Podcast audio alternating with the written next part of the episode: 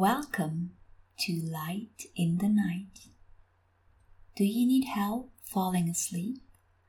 Or want to relax listening to a peaceful, happy story without any suspense or negativity?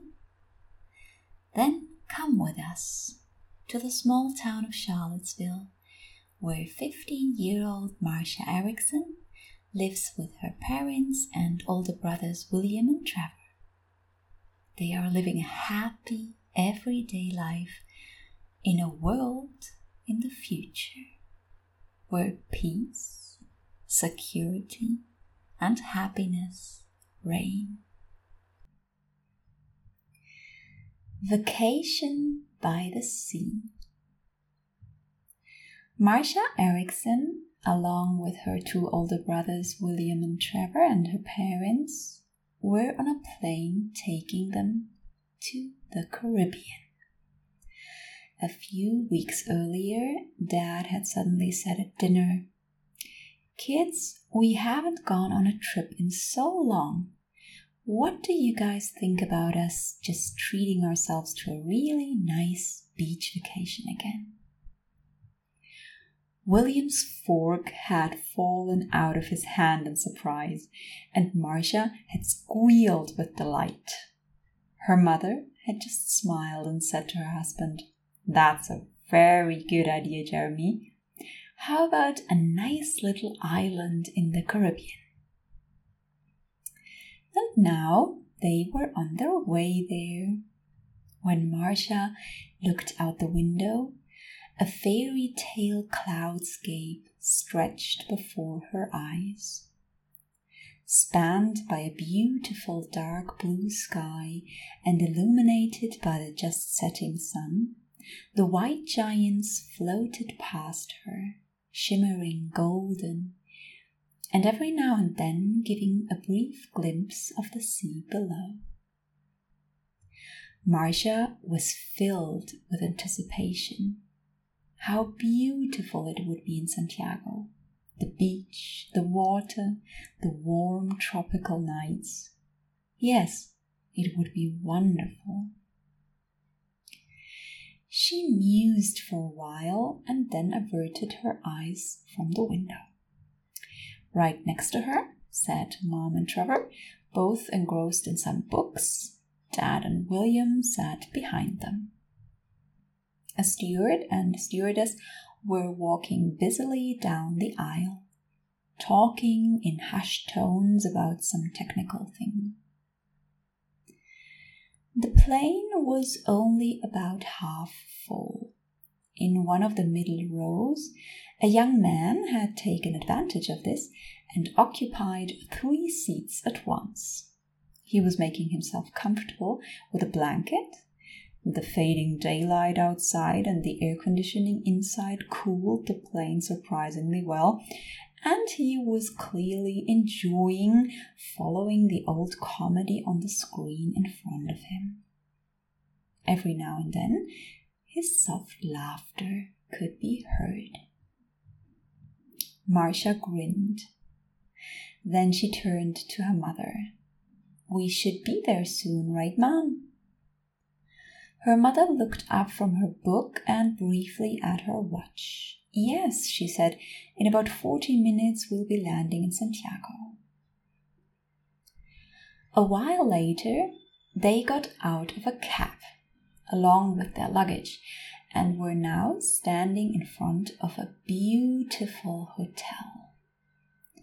By now, darkness had fully fallen, and warm yellow light fell from the windows of the imposing building onto the evening street. It was warm. Marcia had long since taken off the jacket she had still been wearing at the airport and tied it around her hips. Mom paid the cab driver and bid her a fond farewell. Then they entered the hotel. A sprawling lobby with cool light stone floors and quietly whirring fans on the ceiling welcomed them. A few guests, reading a magazine in the seating area to the right of the entrance, or sitting quietly talking before a late night coffee or pineapple juice, looked up to regard the newcomers. The Ericksons crossed the lobby and headed to the front desk, behind which sat an elegantly dressed doorman. The formalities were quickly completed, and a short time later, Marcia, William, and Trevor unlocked their room, which was right next to that of their parents. It was very nicely furnished and had a spacious terrace. Come on, let's get a bird's eye view of the surroundings, called William, and Trevor and Marcia followed him outside. As they leaned over the railing, they caught sight of a beautiful park like garden that stretched behind the hotel on all sides to the beach. Several wide paths of sand and gravel wound through palm trees, bushes, and a myriad of flowers, large and small, in the most beautiful bloom. About in the middle of the garden there was a pool area with one large and two smaller pools, surrounded by a stone terrace. Now, at night, the pools were illuminated underwater so that they stood out like three large, shimmering blue surfaces from the darkness otherwise lit only by lanterns that occasionally lined the paths. It looks like something out of a tropical fairy tale, said Marcia, lowering her voice almost to a whisper in awe of this beauty. Trevor smiled. The moon had been half hidden by a cloud until now, but just at that moment it decided to move on. And so Suddenly, they could see clearly the part of the garden where the lanterns were becoming sparser, the part that was slowly running towards the beach. To the beach. Yes, they all wanted to go to the beach. Marcia, William, and Trevor left their room, and five minutes later were standing by the ocean with their parents. It rushed softly, pushing wave after wave with gentle force toward the shore, and the clean whitecaps that formed dissipated back into their home seconds later. The beach was long, bright, and wonderfully soft. It stretched seemingly into infinity to the left and to the right. An overgrown rock could be seen in the distance where it must have made a bend. Palm trees grew out of the sand at regular intervals, swaying in the warm tropical night breeze that also passed through Marcia's long blonde hair over her arms and face.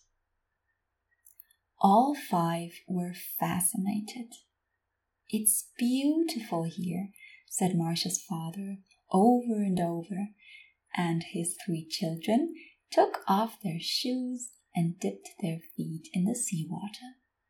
It felt salty and clean and a little cold. Marcia dug her toes into the wet sand and let the water rinse the fine grains of sand off her feet again and again. Yes. This is what a beginning beach vacation had to feel like. Then she turned and looked at the hotel building rising into the night sky about 200 yards away, its velvety dark blue against which the many lighted windows stood out luminously. Trevor did likewise for a moment, but then let his eyes wander farther to the right. Suddenly, he reached out and exclaimed, Look, I think that's the outdoor patio back there. The others followed his gaze and agreed. A bit off to the side, but connected to the hotel garden by a path, was a sprawling terrace, entirely outdoors, so close to the sea that the waves almost reached the wooden steps leading up to it. A few tables with colorful lights could be seen on it, and one or another family having a late dinner. Waiters walked around, and couples stood on the wooden parapet with fruit cocktails in hand, laughing and talking and gazing out at the water. That's where we are having Caribbean sweet mango juice in the morning, exclaimed Marcia's mother happily.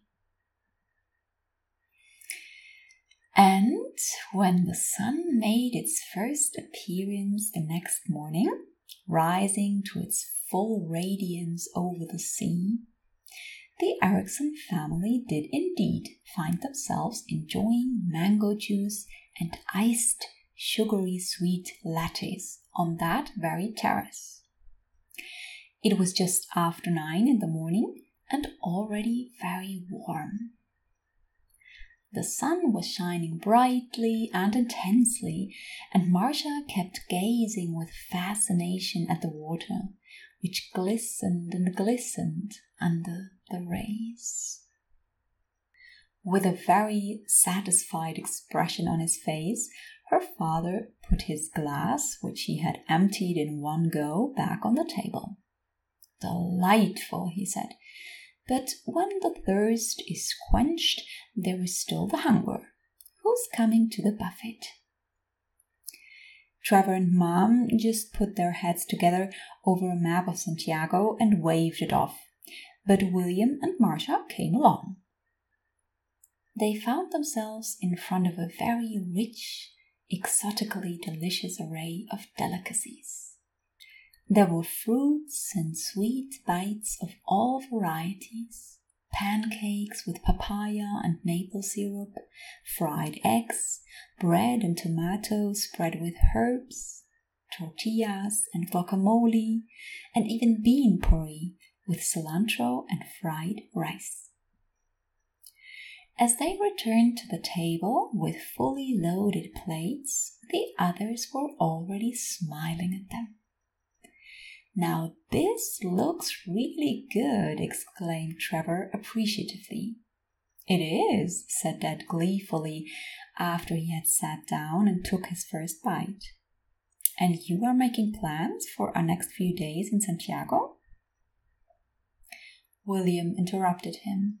I'm not much for plans. Swimming and lounging on the beach would actually be more to my taste. We're definitely doing that today, said Mom. But Santiago also has a wonderful market and lots of other things we could look at over the next few days. Not to mention the beautiful city itself. William grumbled in agreement. As far as the next few days were concerned, anything was fine with him. But today, he thought, as he let a piece of ripe melon melt on his tongue and looked out over the bright blue sea in anticipation. All that was on the agenda for him today was the beach. William got what he was in the mood for. The Erickson family spent the entire first day of their vacation by the sea. After breakfast, they got their bathing suits and towels and some reading material from the hotel, and then it was off to the water. And the water was wonderful. Compared to yesterday evening, it was now a bit warmer, but still wonderfully refreshing. The mid morning Caribbean sun shone on the five Ericksons as they dropped into the waves, and sometimes laughingly pushed each other in. diving into the salty, deep water, crisscrossing and enjoying the sea. It was clean and crystal clear, and every now and then one of them would discover something underwater, such as a particularly beautiful shell in the sand or an interesting fish. There, we are so used to our lake at home, but then swimming in the sea is something special, William exclaimed as he emerged from a large wave. Yes, said Marcia, shaking the salt wet hair from her face.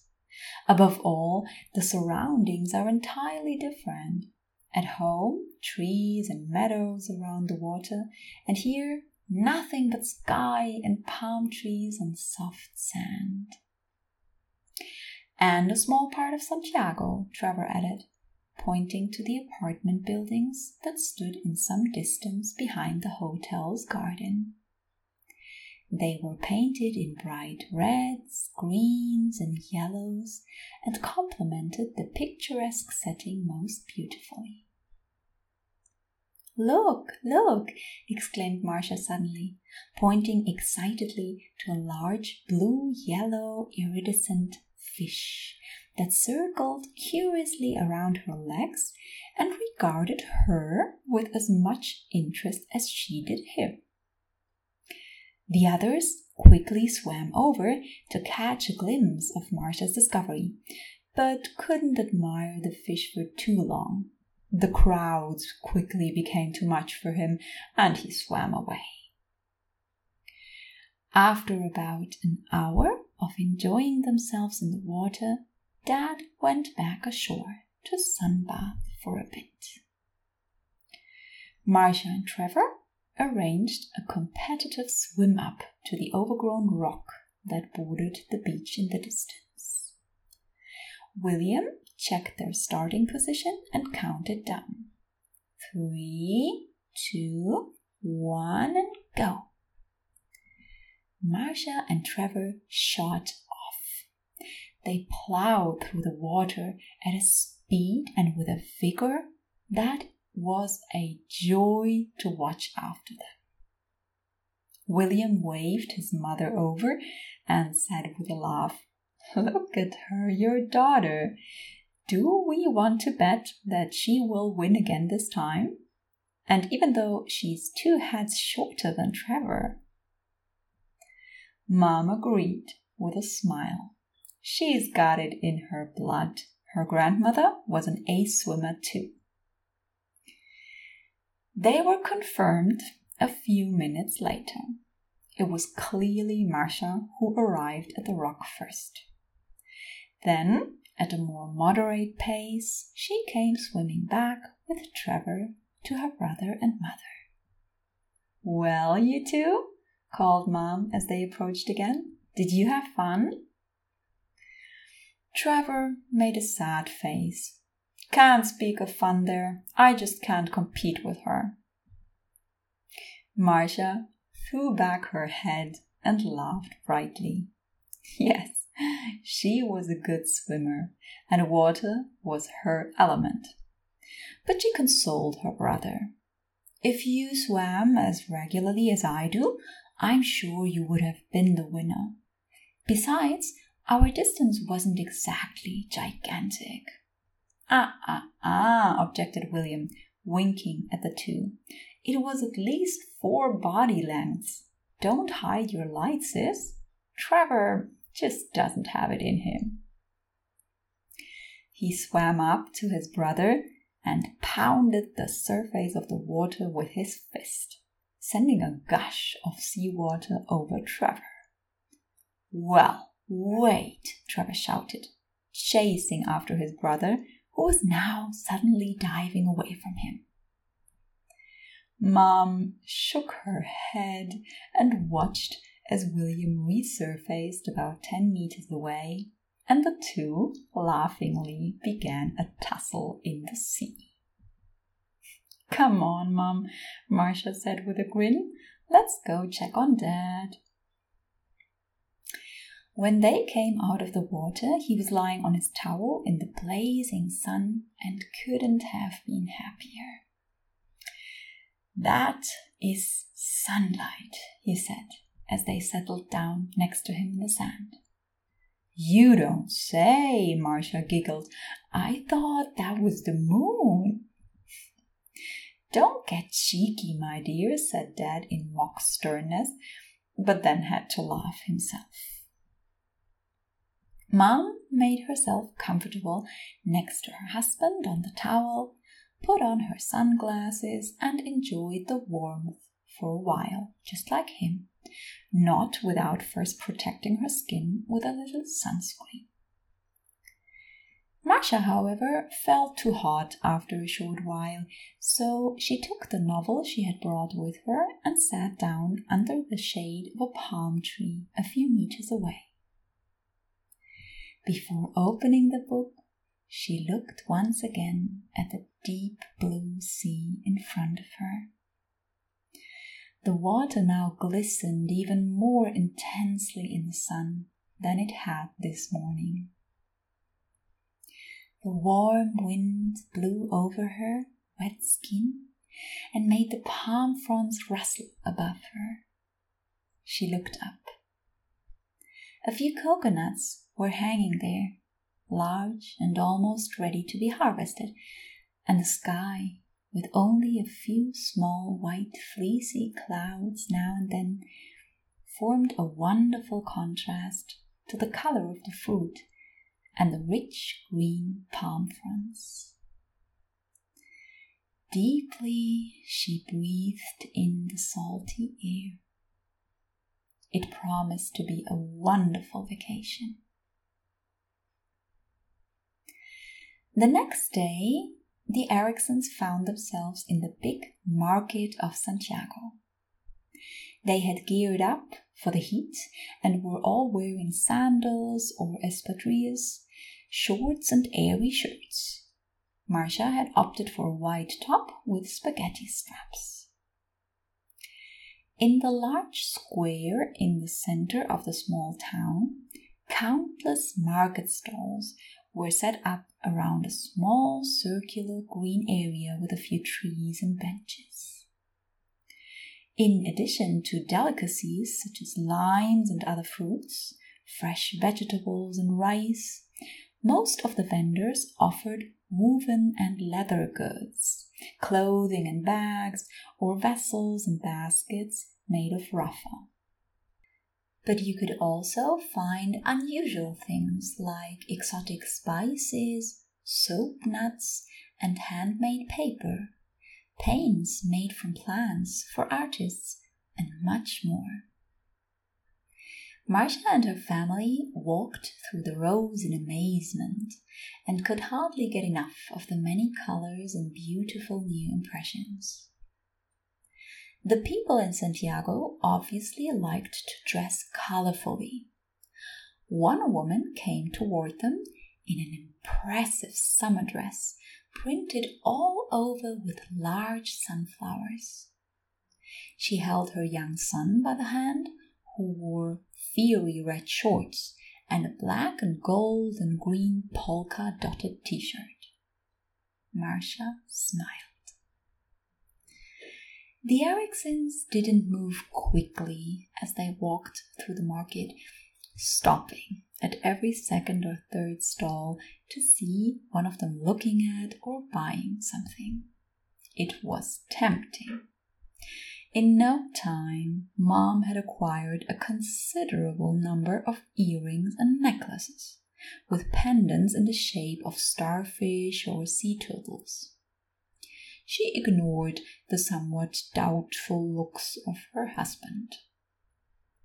Marcia found a skirt and William a pair of pants in thick, high quality woven blue and black fabric that seemed to be more durable than any denim, but more airy and comfortable. Trevor became enthusiastic about a bag made of cork, and after a short time a little surprised himself by this, was allowed to carry around the purchases of his great family in it. And so they strolled through the sun and enjoyed the morning. Around noon, a light, somewhat velvety smell of smoke and corn spread through the market. Coming from the many small food stalls where tortillas were now being formed from corn flour, salt, and water, and then fried on an open fire. For a good price, they could then be purchased with all sorts of add ons like guacamole, tomatoes, and garlic, or bean puree and cheese. The Erickson family stopped at one of the stalls where the smell was particularly good. The saleswoman smiled at them and told them to wait a moment. The black, red hot plate over the fire was just empty. She had to get more tortillas first. Fascinated, Marcia watched as the woman formed them from the dough in a bowl on the table in front of her and tossed them onto the plate with incredible speed. It took her little more than a minute to make about 30. That's what I call skill, exclaimed Dad appreciatively, looking admiringly at the saleswoman. She laughed and thanked him, then asked for the order he wanted. By the way, we also have corn on the cob with salt and oil, and besides all kinds of fruit juices, she said pointing to a second fireplace, above which, on a thin metal rod, sat corn on the cob was slowly turning in the heat to be cooked evenly on all sides. Marcia's mouth watered.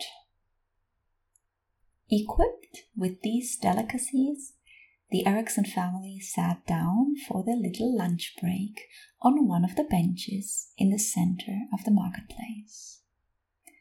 The tree above them rustled in the wind, providing soothing shade, and they took their time. It was only at this moment, as she took a little distance from it, that Marcia really became aware of the soundscape of the market. The loud vendors confidently advertising their wares, the babble of voices of the many people bargaining and laughing, meeting acquaintances and friends, and stopping for a little chat. In the distance, also music from a couple of musicians who earned their money by playing live at the market. Unmistakably discernible in the sounds was the marimba, the ancient traditional instrument of many Latin American cultures. Its warm, full, lively tones and joyful melodies could not have been more appropriate for this hot day at the market. Two benches away, an old couple even rose to dance the man gallantly offered his arm to his wife, and soon they were swaying across the meadow in time with the sounds they were familiar with. Marcia took great pleasure in watching them. Four days later, William and his sister sat together in the evening on the soft sand watching the setting sun. Red hot and huge, it began its journey over the horizon, leaving more space in the sky for the approaching night and with it the moon, minute by minute. It was a spectacle of nature.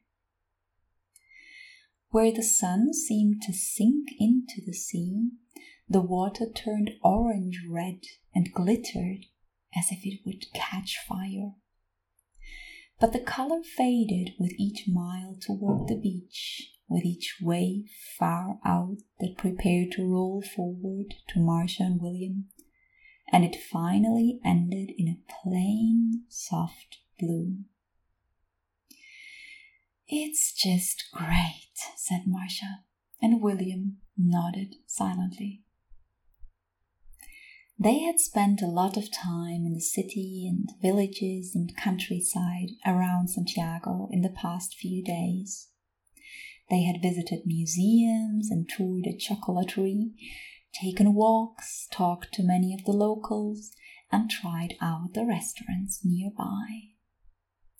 They had explored the hotel's pool area and strolled through downtown Santiago in the evening looking for the nicest bars with the best cocktails made with mango and dragon fruit juice.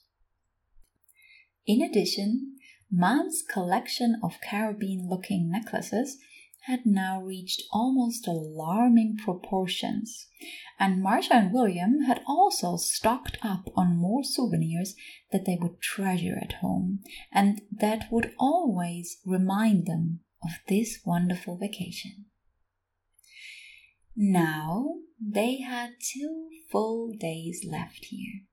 Two days they planned to spend mostly swimming, sunbathing, reading, and lounging by the water. After all, you couldn't take the sea with you, unlike the souvenirs. Marcia sighed contentedly and let herself fall gently backwards into the sand. The sun was so dim by now that she could already make out the first twinkling stars in the velvety, soft blue sky above her. The stars, and suddenly Marcia was looking forward to home again, too a little to the plane that would take her back there, to her family's house and her street that was so familiar, and to the stars, the same stars that would be waiting for her in that same sky when she would first be standing in her garden again and would look up to greet them. But until then, there were still two days, and she would enjoy this Caribbean paradise with her family to the fullest.